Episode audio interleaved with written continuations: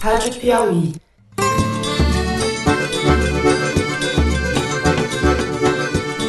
Olá, bem-vindos ao Foro de Teresina. Eu sou Fernando de Barros e Silva, diretor de redação da revista Piauí. E você já sabe, quem está aqui comigo no estúdio é a repórter Malu Gaspar. Oi, Malu. Oi, gente. E o editor do site da Piauí, José Roberto Toledo. Fala, Toledo. Opa! É forçoso reconhecer que temos nossas cotas de participação em la consolidação de um regime ilegal e ilegítimo em Venezuela. Nós já estamos em clima pré-carnavalesco, nem tanto, porque as habilidades momescas aqui, pelo menos deste apresentador, não são das melhores. Mas temos uma boa e uma má notícia para os nossos ouvintes. Vamos começar por qual, Malu? Pela má. Pela má primeiro. Supostamente má. Puxados pela Malu, nós entramos no clima momesco e não vamos ter programa na semana que vem. Vamos emendar o carnaval. Então o Foro de Teresina volta na semana Essa é a boa notícia, né? do carnaval. Essa supostamente é a má. Eu tô achando que. Você acha que o pessoal vão gosta comemorar, da gente, eu acho. né? É, entendi. Enfim, mas vai estar todo mundo se esfalfando na avenida. Não vão sentir falta da gente. Cantar o hino nacional não é constrangimento, não. É amor à pátria. Slogan de campanha foi o erro. Reconheci, tirei imediatamente. A boa notícia é que nós teremos a Maratona Piauí especial sobre podcasts em parceria com a Rádio CBN. Vocês podem ir reservando a data de 11 de maio. Vai ser aqui no Rio de Janeiro, no Instituto Moreira Salles. A curadoria da maratona é do nosso Toledo, aqui presente, e da diretora do foro, Paula Scarpim. Por enquanto é isso. Em breve a gente dá mais detalhes da programação para vocês. Mas vai ser bem bacana na parte que a Paula fez. A minha, mais ou menos. Ah, Tá certo, a Tá querendo confete. Confete. É carnaval, é lógico, é que carnaval, confete. Confete Vocês não entenderam? Toledo. Esse meu erro, erro de postura, né, de apego a, a poder, a dinheiro, a, a tudo isso, né, é, isso é um vício. Bem, vamos aos assuntos do foro de hoje. No primeiro bloco, falaremos sobre a crise na fronteira da Venezuela e da participação brasileira. No segundo, nós vamos dedicar a produção hortifrutigranjeira Toledo, as batatadas de Vélez Rodrigues e as últimas do Laranjal do PSL. Por fim, no terceiro bloco, vamos falar do depoimento do ex-governador do Rio de Janeiro, Sérgio Cabral, ao juiz Marcelo Bretas e os últimos embates entre o judiciário e o executivo no país. Vem com a gente.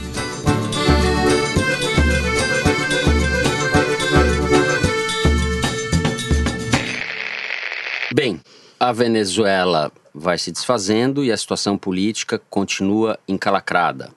De um lado, nós temos Nicolás Maduro, ainda apoiado por parte expressiva das Forças Armadas, herdeiro de Hugo Chávez. De outro, o autoproclamado presidente Juan Guaidó, legitimado por mais de 50 países, entre eles o Brasil e os Estados Unidos.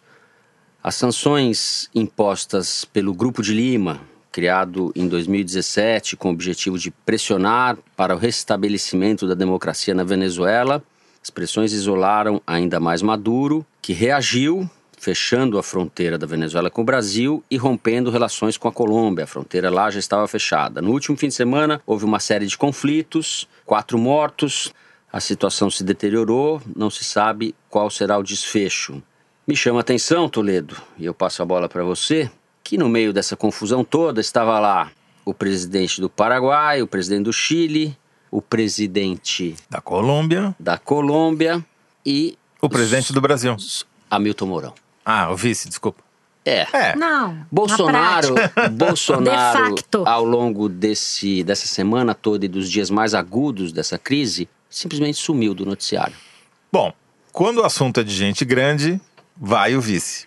Essa parece ter sido a principal mensagem desse encontro em que o Mourão decidiu que, que o Brasil ia fazer em relação ao vizinho problemático que se tornou a Venezuela. Por quê?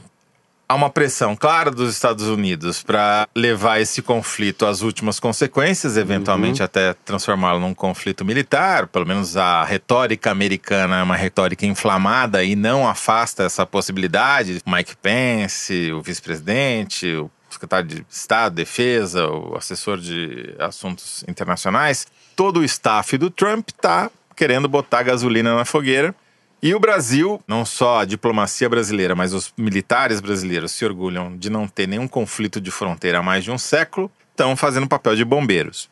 É importante a gente entender que os militares brasileiros, especialmente os generais, têm especial preocupação com essa fronteira da Amazônia para a soberania do país, que eles acham que é a área mais vulnerável, e de fato é. Não querem de jeito nenhum ter uma sombra americana ali.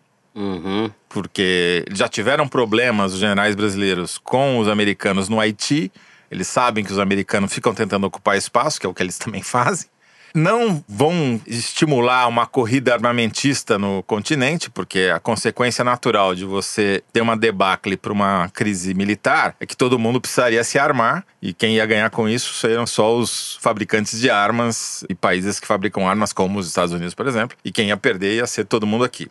Além disso, seria o fim de uma estratégia que vem sendo implementada há muitos anos pela diplomacia e pelos militares brasileiros de troca de informação nessa região que é uma região sensível. Uhum. Durante a gestão do Jobim como ministro da Defesa, por exemplo, ele conseguiu que Colômbia, Venezuela e Brasil trocassem informações militares e estratégicas sobre o que acontecia nos 100 quilômetros de fronteira de todos os três lados, para evitar que houvesse um conflito, porque como tinha guerrilheiros, enfim, tinha ação militar ali, presença militar forte, que todos compartilhassem informações. Depois a situação se deteriorou um pouco, por causa da deterioração da situação política na Venezuela, mas ainda há um diálogo entre os militares brasileiros e os militares venezuelanos. O Brasil tem também essa característica de trazer para suas escolas militares muitos oficiais de países vizinhos, justamente para criar esse elo, abrir canais de comunicação. Então, de fato, nesse episódio, a função dos militares, especialmente do Mourão, mas também dos generais haitianos, que são a espinha dorsal do governo hoje. Os generais haitianos são os generais brasileiros que fizeram carreira, comandaram, comandaram a, a as tropas brasileiras na missão do Haiti, que começa com o general Heleno e passa por todos os que estão lá no Palácio do Planalto hoje em dia. Eu queria chamar a atenção para o papel que o Brasil exerceu no Grupo de Lima. Não são só os militares que estão acalmando os ânimos dentro do governo brasileiro, né? Os militares brasileiros estão exercendo uma liderança também em relação aos outros países latino-americanos, né? O Brasil foi um dos países que protagonizou essa declaração do Grupo de Lima que se distanciou dos Estados Unidos dizendo: "Não vamos fazer intervenção militar, não patrocinamos nenhuma ação invasiva para avançar pelo território venezuelano. E aí eu dei uma apurada ontem com algumas pessoas que trabalham eh, na assessoria do Mourão, que são próximas ao Mourão, que tiveram essa reunião do Grupo de Lima. E aí o que, que eles estão pensando em fazer? Qual é a estratégia, já que não haverá invasão, né?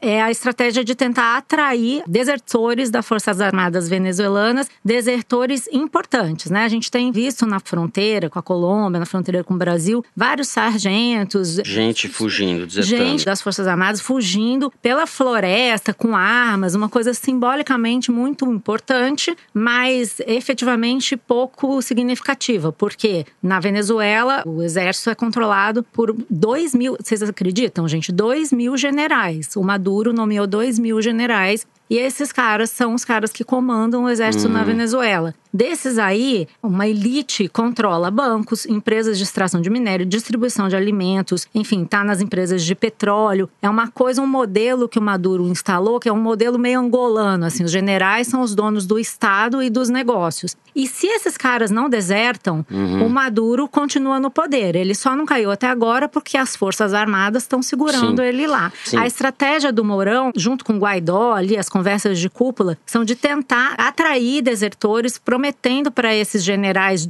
os que realmente importam, né? Não são dois mil que mandam no Estado, né? Uma proposta de anistia, alguma coisa que atrai os caras para o lado do Guaidó. Oi, gente, só atualizando aí a informação. Hoje, quinta-feira, o Juan Guaidó chegou ao Brasil, veio se encontrar com o presidente Jair Bolsonaro e também com o ministro das Relações Exteriores, Ernesto Araújo. Vai fazer pronunciamento, coletivo à imprensa deve angariar apoio para sua causa e também dar visibilidade ao tema Venezuela no Brasil. Vamos ficar de olho. Em paralelo, eles estão fazendo uma espécie de asfixia financeira do Estado venezuelano. Eu peguei aqui um dado que foi publicado pela BBC sobre venda de petróleo. Em fevereiro, a Venezuela vendeu muito menos da metade do petróleo que vendia antes e os Estados Unidos praticamente deixaram de comprar petróleo venezuelano. Sem dinheiro, a tendência é que esses generais, num médio para o longo prazo, acabem desertando. Isso pode ser uma ação efetiva, Tá mas vai certo. demorar, né? Do lado brasileiro e em termos políticos, o que eu queria ressaltar é que esse episódio mostra ou reafirma a impressão que nós temos de que o Bolsonaro é um presidente tutelado. Nós tivemos já o presidente Café Filho e agora tenho a impressão que temos o café com leite. Porque ele sumiu ao longo desses dias todos e foi reaparecer justamente em Itaipu, elogiando o general Stroessner. Numa outra posse de etc. general, porque ele só vai a posse Só de à generais. posse de como o general. novo presidente de Itaipu é um general brasileiro. E durante a posse do novo presidente de Itaipu, o Bolsonaro chamou o ditador Alfredo Stroessner, que governou o Paraguai durante 35 anos, depois de dar um golpe de Estado e promover eleições fraudulentas sucessivas, de estadista e homem de visão. Ele fez isso na expectativa de que ia agradar. Só que a ignorância do nosso presidente de Café com Leite é tão grande que ele não sabe, provavelmente, ou se sabe, cometeu mais do que uma indelicadeza, cometeu uma gafe diplomática, que o Paraguai aprovou uma lei em que o governo Stroessner é chamado de ditadura por lei. E há lá uma comissão da verdade que está reparando os crimes cometidos durante a sanguinolenta ditadura desse sujeito. Lá ninguém passa pano. Exatamente. Talvez não tenha sido rebatido imediatamente pelo presidente do Paraguai, porque o pai do presidente do Paraguai foi secretário do Stroessner. Então Sim. não ficou uma situação meio filho chata. que se elegeu fez campanha fugindo da imagem do. Sim, porque do- pega mal. O Stroessner não é visto como um, um homem de visão ou um estadista no Paraguai. Diferentemente do que para o Bolsonaro. É. Agora tem uma ironia aí, Fernando, que eu acho que é legal notar. Quando o Stroessner foi derrubado, e também foi um golpe de Estado, promovido por um general que era meio parente dele, tem uma frase famosa que entrou para a história, que foi a seguinte: quando ele viu o grupo dos poderosos que tinham sobrado, falou: Porra, mas tá todo mundo ali, só falta eu. Quer dizer, mudou, a única coisa que tinha mudado era ele que tinha saído. Aham. E o Bolsonaro, não estou tentando fazer previsões para o futuro, ele devia prestar atenção nessa frase. Porque é um cenário que não é totalmente descabido na vida Certo. dele. entendeu? Você tem que tomar Nossa. cuidado com isso daí. Toledo, Toledo, tá é, profético, tá profético. Tá profético. Vai se consolidando essa impressão de que ele é realmente um, um café com leite, uma pessoa inepta para o cargo, que não entende exatamente o que está fazendo, não tem habilidade, ambição, não tem percepção, está nas mãos desse grupo de generais, que por sua vez não é um grupo homogêneo, nós sabemos, então não sabemos muito bem como isso pode se desdobrar ao longo do tempo, mas é assustadora a perda de Liderança. liderança, a palavra é essa, É. do presidente. E essa crise da Venezuela, ela está sendo muito ilustrativa da divisão de poder dentro do governo Bolsonaro. Você tem um eixo muito claro, muito poderoso, que é o eixo que eu chamo dos generais haitianos, que controlam o Gabinete de Segurança Institucional, ou seja, toda os Uhum. arapongas e as informações estratégicas, controlam parte da negociação com o Congresso, parte de como o governo se organiza internamente a partir do Palácio Planalto. Tem três generais lá Verba dentro publicitária para Comunicação. comunicação. essa comunicação que a gente não sabe muito bem como é feita Uhum. pelas mídias Talvez sociais. porque não seja muito feito. Não, eu acho que pelas mídias sociais Ah, até mídias fazem, sociais. mas Ah. é uma coisa meio nebulosa. Tem a infraestrutura e é uma coisa do exército, não é uma coisa dos militares em geral. E especialmente desses generais que passaram pelo Haiti e formaram uma espécie de clube de Port-au-Prince lá no- dentro do exército brasileiro. O Mourão é um pouco peixe fora d'água desse grupo, porque ele não foi lá para o Haiti, ele, enfim, tinha uma, um protagonismo antes de virar vice, mas era um grupo um pouco diferente. Virou vice por circunstância. Vamos lembrar, quem era para ter sido vice era o general Heleno. Só que o PSC, o partido ao qual ele estava afiliado, não fechou aliança com o PSL, e daí eles tiveram que improvisar o Mourão trazendo o PRTB para aliança. A culpa foi do Valdemar. né? E o vice é uma pedra no sapato, porque não é Valdemar da Costa demissível. Neto, não é- Exatamente, esse é o ponto que eu ia chegar. Demitir o Bebiano, do jeito que foi, é fácil.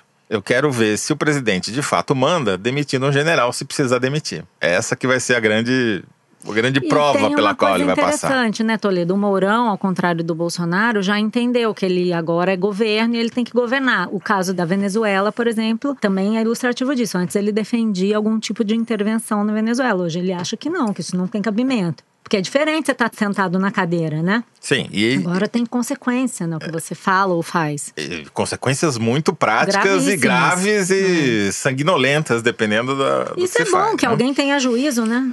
Agora, o outro lado do governo é esse lado meio folclórico que nessa crise se alinhou de uma maneira meio subserviente aos Estados Unidos. E aí eu ponho na conta do chanceler, ponho na conta do ministro da Educação, Damares, etc. Que esse pessoal olavista, o Olavo de Carvalho em algum momento aspirou ser embaixador do Brasil nos Estados Unidos, né? Uma, uma fantasia. Mas na verdade ele é uma espécie de embaixador dos Estados Unidos no Brasil, né? Conta um pouco o que o Ernesto Araújo fez pra gente. Não, conta você, pelo amor de situar. Deus. Não, já que você começou. Não, vai lá, por favor, faz questão.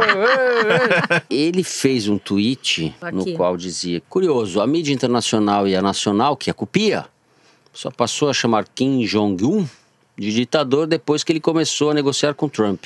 Antes era o líder da Coreia do Norte. Grande líder, talvez possamos dizer. Ou algo respeitoso. A mídia não é contra as ditaduras, a mídia é contra o Ocidente democrático. O- Batatada, né? Ele foi totalmente desmentido, mas foi instantâneo, foi uma Foi coisa linda. ridículo, foi uma porque humilhação nas redes bom, sociais. Foram 5 mil manchetes mostrando que ele era tratado de ditador em título, é, muito antes do Trump sonhar ser presidente. Esse embaixador correção, realmente. Né? Que o ditador da Coreia do Norte é, é menos pior do que o Maduro. Quer dizer que tem a ditadura que a gente gosta e a ditadura que a gente não gosta. O governo não ditador é ditador, pelo amor de Deus. Quem defende a democracia defende e acabou. Não, e não vem com esse discurso moralista, isso não cabe, especialmente numa chancelaria, porque os países e os governos, eles não se movem por ideais, eles se movem por interesses. Bom, com as batatadas do presidente, nós terminamos o primeiro bloco. No segundo tem mais batatadas. As patrióticas batatadas do ministro Vélez Rodrigues e a jarra sem fundo da laranjada do PSL, não é isso, Toledo? Isso aí.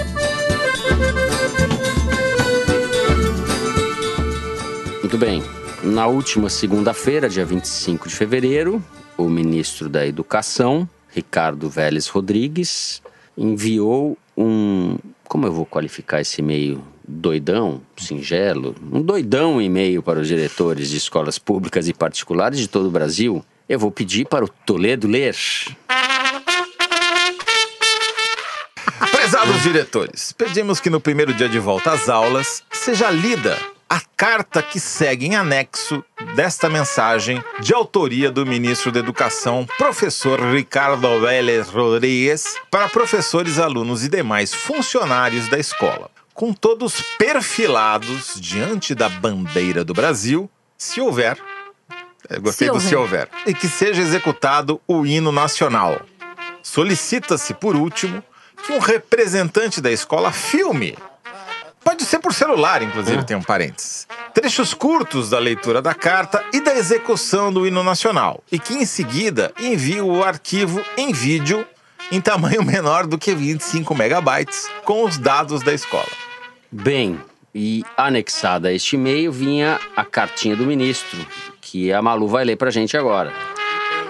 Brasileiros, vamos saudar o Brasil dos novos tempos e celebrar a educação responsável e de qualidade a ser desenvolvida na nossa escola pelos professores, em benefício de vocês, alunos, que constituem a nova geração. Aí depois tem que falar com sotaque de Bolsonaro, não? Brasil, acima de tudo!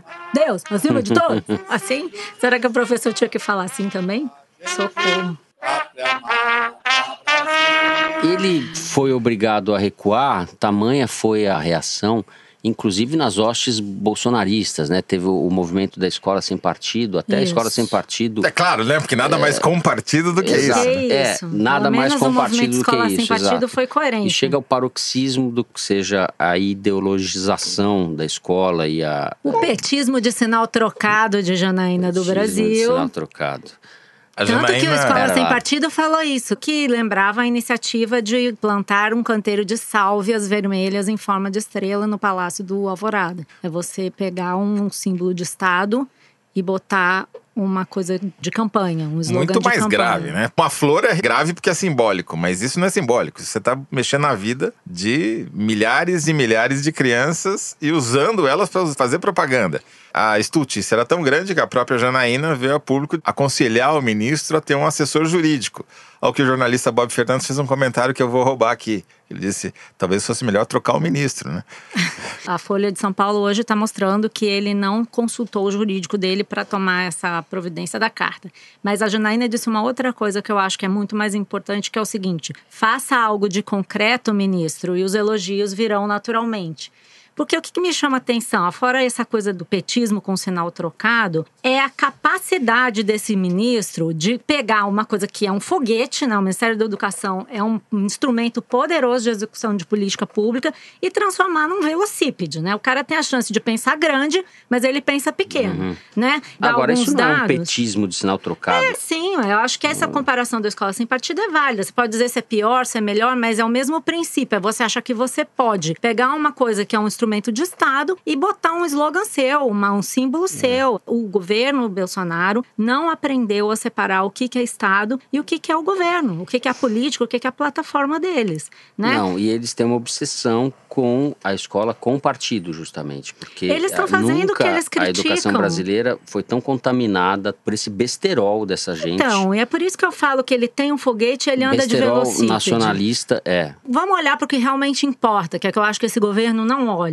tá? Eu peguei aqui do livro Democracia em Risco, um ensaio da Paula Lousano e da Gabriela Moricone, alguns dados que elas reuniram Livro aqui sobre a Democracia educação no em Brasil. Risco, recém-lançado pela Companhia das Letras. Isso, com elas fizeram artigos. um artigo sobre os desafios do Brasil na educação. Eu acho que aqui tem dados que realmente importam. Apesar de 90% das crianças de 4 a 5 anos já estarem na pré-escola, ainda são apenas 30% as crianças de 0 a 3 anos que frequentam as creches, com defasagem maior entre as famílias pobres. O problema de aprendizagem começa cedo. 54,7% dos alunos de terceiro ano do ensino fundamental têm problemas graves de leitura. Ao chegar ao final da escolaridade obrigatória, é baixo o percentual de alunos que conseguem concluir o ensino médio até 19 anos, apenas 59%. O negócio é o seguinte: você botar as crianças para cantar hino nacional, você demitir todos os professores de história que fazem doutrinação ideológica na sala de aula, não vai resolver esse problema. Até porque se os alunos não leem,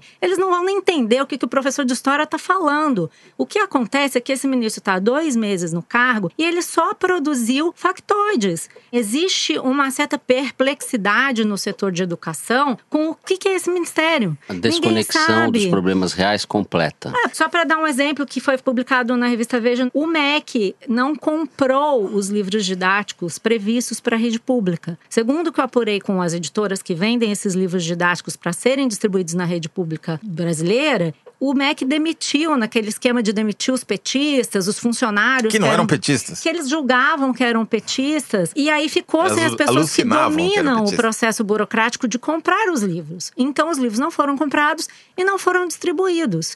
Eu sei, porque eu falei com pessoas dessa área de educação, que existem sérias dúvidas sobre como vamos coordenar os programas de alfabetização nos estados. Eles recebem verba. O que que é para fazer? É para chamar um consultor assim ou um consultor assado? A merenda vai chegar? Isso é gestão. Se vai ter cantar o hino na escola ou não vai cantar o hino na escola, honestamente, isso não vai mudar a vida das crianças que não estão aprendendo a ler. Aí- Essa ala olavista me parece que tem um problema que é insuperável, porque eles acreditam nas próprias mentiras. Então eles passam a viver numa realidade paralela e tentam colocar o resto da humanidade junto dessa realidade. Não vão conseguir nunca, tá Tem certo? uma coisa que me chamou Tem uma atenção. dissociação que é, é insuperável, salvo eles virem para a realidade. E eu tenho um fato que é acessório, que é eles, ao criarem esses factoides, eles acabam indiretamente ajudando o Bolsonaro, ou acham que ajudam o Bolsonaro, porque criam um diversionismo. Em vez de se falar tudo que se poderia dedicar de tempo ao laranjal do PSL, que só cresce, a gente fica tentando comentar uma, uma coisa absolutamente inconsequente Mas isso fez quanto mal essa. para o governo, né? Se gerou críticas até entre eles mesmo, né? Então não é uma coisa que ajudou o governo a dispersar É que eles não sabem nem fazer direito. Mas é que eu acho que não é proposital, acho que eles são isso mesmo. É Lembrando. totalmente proposital. Como assim? Ué, Você acha que ele, ah, acha- então vou inventar uma coisa do hino nacional para proposital dizer é. Você acha que ele não quis criar um fato político dizendo vamos cantar o hino nas escolas para agradar o eleitorado dele? Ele eu acho que não foi isso. Eu batatada. acho que ele não calculou, vou tirar a atenção dos laranjas para fazer um Não tô negócio- falando isso, Malu. Ah. Tô falando que é um ato proposital de você agradar um eleitorado que gosta de cantar o hino na escola. Não é cantar só o hino na escola, é usar o slogan de campanha Ele do, achar do que isso é bom, né? Olha só, É, lembra, e- vocês lembram a entrevista de Páginas Amarelas do Vélez Rodrigues, que fez um, um grande barulho, porque ele falou que os adolescentes brasileiros Entrevista viajam. para a revista Veja. Isso, são canibais, pegam as coisas. O que mais me chamou a atenção nessa entrevista foi uma outra coisa. Uma descrição que ele faz da primeira conversa que ele teve com o Bolsonaro, quando o Bolsonaro foi convidar ele para ser ministro. A primeira pergunta que me fez o presidente, diz o Vélez. Vélez, você tem faca nos dentes para enfrentar o problema do marxismo no MEC? Eu disse, presidente, é o que eu faço há 30 anos. Ninguém perguntou, Vélez, você tem um programa educacional para resolver o problema do analfabetismo, melhorar o índice de aprendizagem no PISA? Não. Você vai resolver o problema do marxismo na universidade?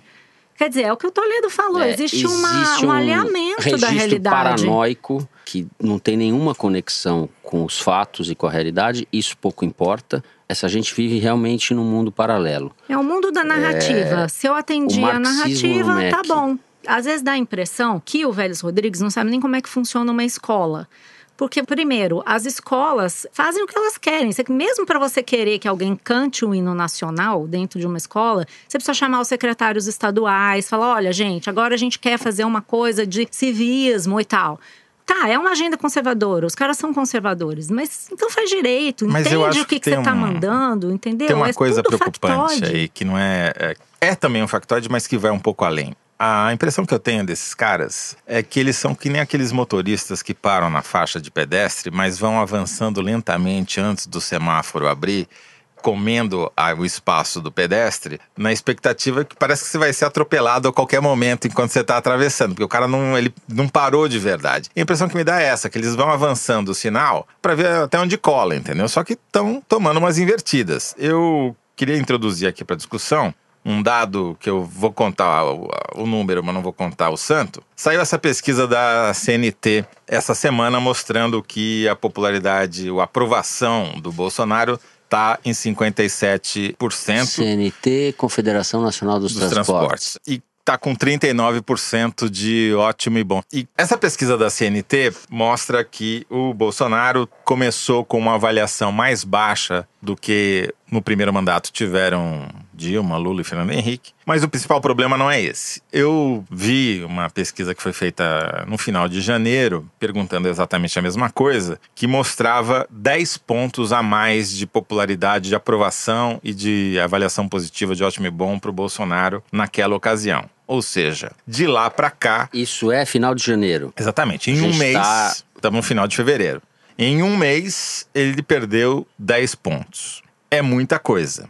Para um presidente em começo de mandato, ainda está com uma aprovação alta, é a maior aprovação desde 2013 de um presidente Uhum. brasileiro. Mas o importante em pesquisa, como a gente cansou de falar na eleição, não é o número, é a tendência. E a tendência dele é ruim. Meu Datataxi mostrava isso. Tá vendo? Ó, Malu antecipou isso no- na semana É passada isso. via motorista de táxi. Isso Tá que eu vou vendo? falar não tem como provar, não, enfim, é, é história contrafactual, mas é possível que hoje ele não fosse eleito. Ah, não, gente, acho menos. Porque depende dos adversários, É né? possível. Os Não, adversários não melhoraram.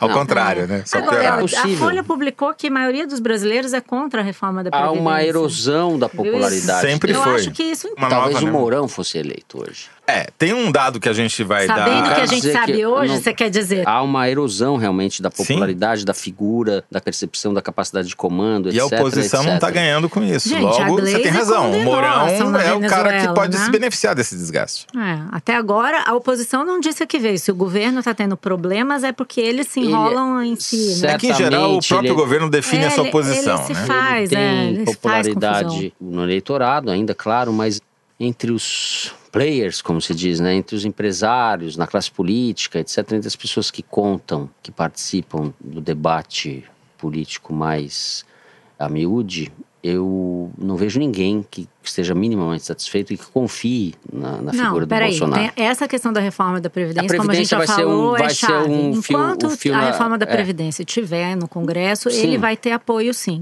É o que a gente Paulo vê. Guedes.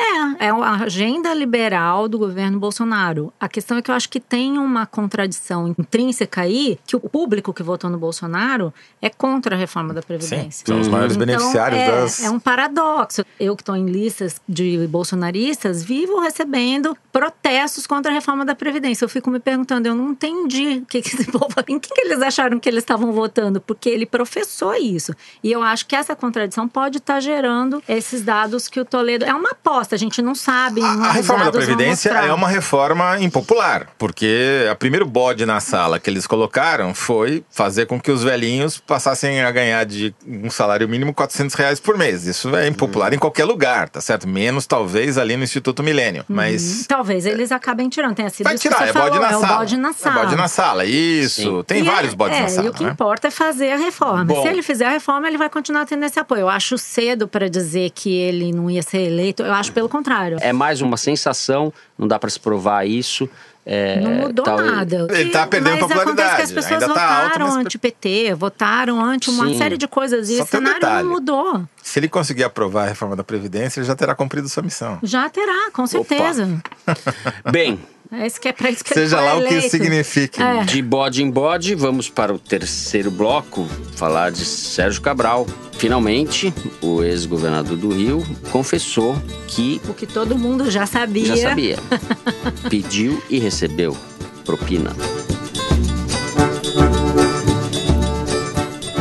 Muito bem, na última terça-feira, o ex-governador Sérgio Cabral, preso há mais de dois anos por corrupção passiva e condenado a muitos anos de prisão, foi interrogado mais uma vez pelo juiz Marcelo Bretas. Sérgio Cabral mudou a estratégia de sua defesa e confessou ter recebido propinas. Falou coisas que não tinha falado ainda. Malu, você que é uma especialista nessa, nessas aventuras cabralinas, o que, que você acha que vai acontecer Bom, em relação ao judiciário, por exemplo? Isso, o que todo mundo especula hoje é que o que pode significar essa mudança de postura do Sérgio Cabral. Porque até então ele negava que tivesse recebido propina, só assumia o crime de caixa 2.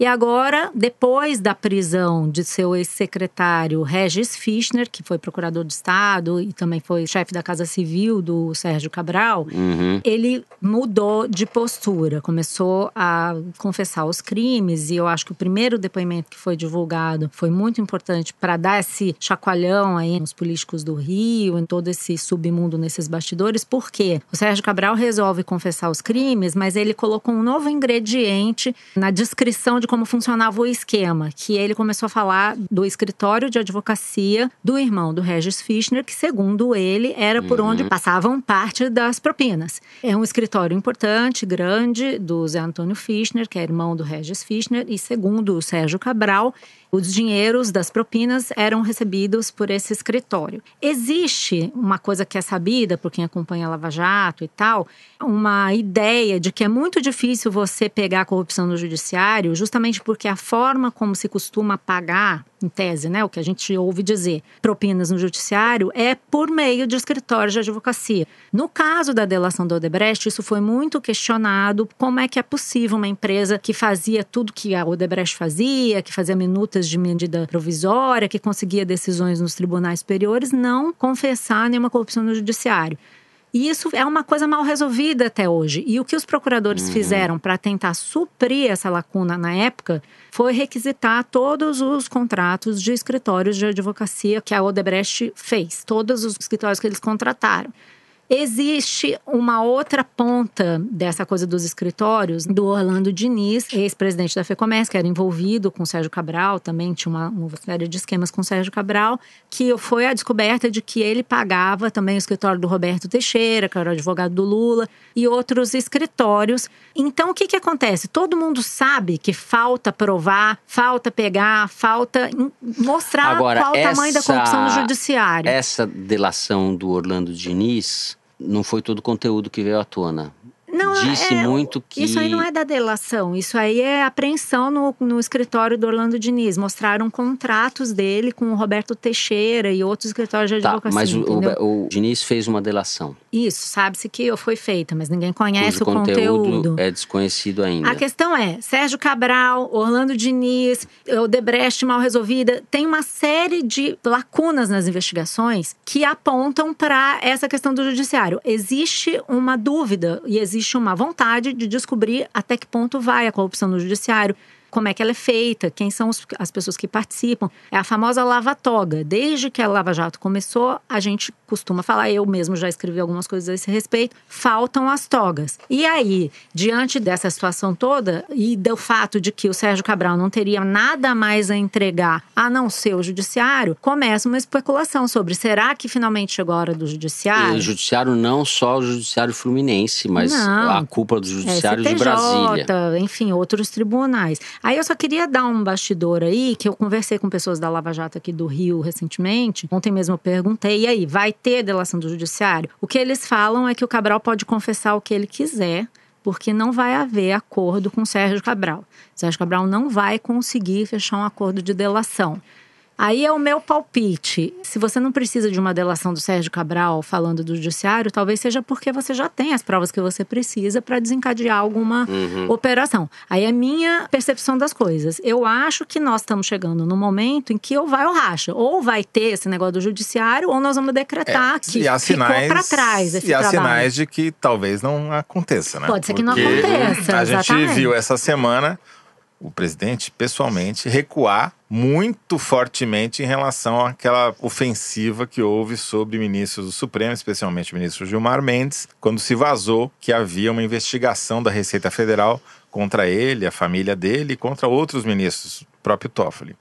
Não só o governo disse que não há, o secretário da Receita, Marco Sintra, publicou um- uma nota dizendo que não há investigação contra eles, como está promovendo uma investigação interna com auxílio da Polícia Federal para ver quem vazou essa história. E agora tem uma notícia hoje aqui no Estadão de que o TCU vai também entrar para investigar a Receita. Ou seja, o feitiço virou contra o feiticeiro, o que mostra que há uma tentativa de acomodação do governo federal em relação ao Supremo. Vamos lembrar que o Supremo tem uma pauta muito importante nas próximas semanas, que vai decidir assuntos que são de interesse do governo, desde a questão do julgamento, prisão em segunda instância, até questões de, por exemplo, em relação a aborto, em relação a, a Costumes. homofobia, costumes, essa agenda que é uma agenda cara ao eleitorado bolsonarista e aparentemente está tentando se fazer uma acomodação e não um confronto que era o cenário inicial que estava Só pintando. tem um problema, né? A Lava Jato do Rio não se subordina ao Bolsonaro. Existe esse, esse movimento, um certo acordo do governo com a cúpula do judiciário, mas é possível que com a delação do Orlando Diniz, que é ex-presidente da FEComércio, e outras coisas, seja incontornável, seja um uma questão de tempo É. só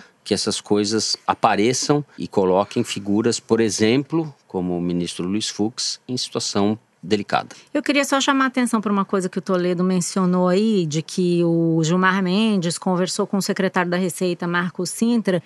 Tá aí uma atitude nada republicana, né? Porque se você se julga ofendido por uma investigação que te ataca porque você é ministro do Supremo, a pior coisa que você pode fazer é se utilizar do seu cargo, da sua toga, para pedir uma atitude diretamente para o secretário da Receita e aí ele começa a investigar quem vazou. Isso aí é caça às bruxas. Se fosse feito no governo do PT, ia todo mundo cair de pau. Ah, e o Gilmar fez. Né? Ele Vocês fez. lembram do famoso encontro do Gilmar com o Lula, presidente da O Gilmar República? fez, ele acha que ele pode passar por cima de ritos e processuais. O Gilmar Mendes, que é o único ministro do Supremo, que é reunião. dono de uma faculdade privada que presta serviços para empresas como a JBS. Agora, isso ninguém pode investigar, ninguém pode falar disso. Só pode falar o que ele quer que seja falado. Então, nisso, ele e o Bolsonaro estão bem em consonância, só que isso não é nada republicano, né? Então a gente Talvez tem que começar. porque o nosso senador, filho do Bolsonaro, esteja querendo foro privilegiado no seu julgamento da sua investigação. Flávio Flávio, não é isso? É, a gente tem Então, que atentar para as o que realmente relações agora importa. ficaram mais complexas, não são Exato. mais preto e branco. Agora, só para lembrar uma coisa que a gente já comentou na semana passada, que pode fazer muita diferença nesse cenário, a descoberta de um galpão com mais de 17 mil documentos ligados ao esquema do Cabral, onde tem pastas e pastas e pastas por Aqui no Rio. Nome, por um esquema detalhado de como a coisa funcionava. Quer dizer, se existirem membros do judiciário envolvidos no esquema do Cabral, eles vão começar a aparecer. Talvez isso até ajude a explicar por que o Sérgio Cabral resolveu começar a falar logo, porque daqui a pouco não sobra nada para ele falar, né? E é a esperança de o Moro voltar a aparecer, né? Porque o Moro Se sumiu ele- totalmente e tá correndo o risco de virar um banana entre laranjas, né? Isso. E se o Sérgio Cabral for falar tudo o que sabe, ele vai fazer um relato mais longo que o de Sherazade nas Mil e Uma Noites. Bom, com isso nós chegamos ao final do terceiro bloco e ao momento tão aguardado do Kinder Ovo. A gente vai ganhar da Malu hoje, Dani. Pode soltar. Difícil. Eu fiz uma, uma palestra com o embaixador da China e fui aplaudido pelo pessoal. Quem, quem é tu para dizer o que, que nós temos que fazer aqui dentro do Brasil? O interesse deles é manter aquilo sob o jugo. Noruega, Inglaterra, Holanda, França, esses países com essas ONGs que tem. Então, esse é o Macron mesmo. Vamos cuidar do país deles. Só faz uma conta. Se nós pegarmos 350, 400 milhões de hectares que representam o Cerrado Garcia. Brasileiro e a floresta Osmar amazônica Terra. hoje, para nós deixar aquilo intacto, sem pagar nada. Aí o cara assim, ah, porque eu dou ajuda financeira, tu dou 5 milhões de dólares, 10 milhões de dólares, 50 milhões de dólares. Quanto é que dão? Merreca. Tá errado. Eu vou bater contra esse troço, seja contra Macron, contra quem quer que seja. Aquilo é um bem da humanidade. Tá bom, então a humanidade que nos pague. Tu tem 400 apartamentos. Aí, tu não pode alugar outros apartamentos? Como é que eu faço com meus 400 milhões de hectares de terra que eu tenho parado lá? Se aquilo serve para o mundo, o mundo que nos pague. Eita! É um gaúcho anti-amazônico. Certamente é um mas- gaúcho. Antiglobalista, é um espécime Pô, não é o Darcísio. Perondi, não é o Naban Garcia, não, não é nem gaúcho, é, não é o Osmar Ele é Terra. um. É, é um. Não sei quem é, não. O senador Luiz Carlos Renzi. Ah. Eleito Ah. pelo PP Pato Pato do Rio Grande Claro. do Sul, É do PSDB, né? entrevista ao Jornal do PP. Comércio em dezembro do ano passado. A diretora está Ele é do fazendo PSDB, não é, Luiz. Carlos? PP, PP. Ah, PP. Pato Pato. Muito bom. Um discurso Parabéns. bolsonariano. né?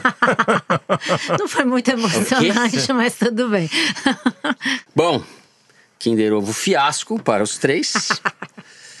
é chegado o Kinder agradável momento pegadinha. do Correio Elegante.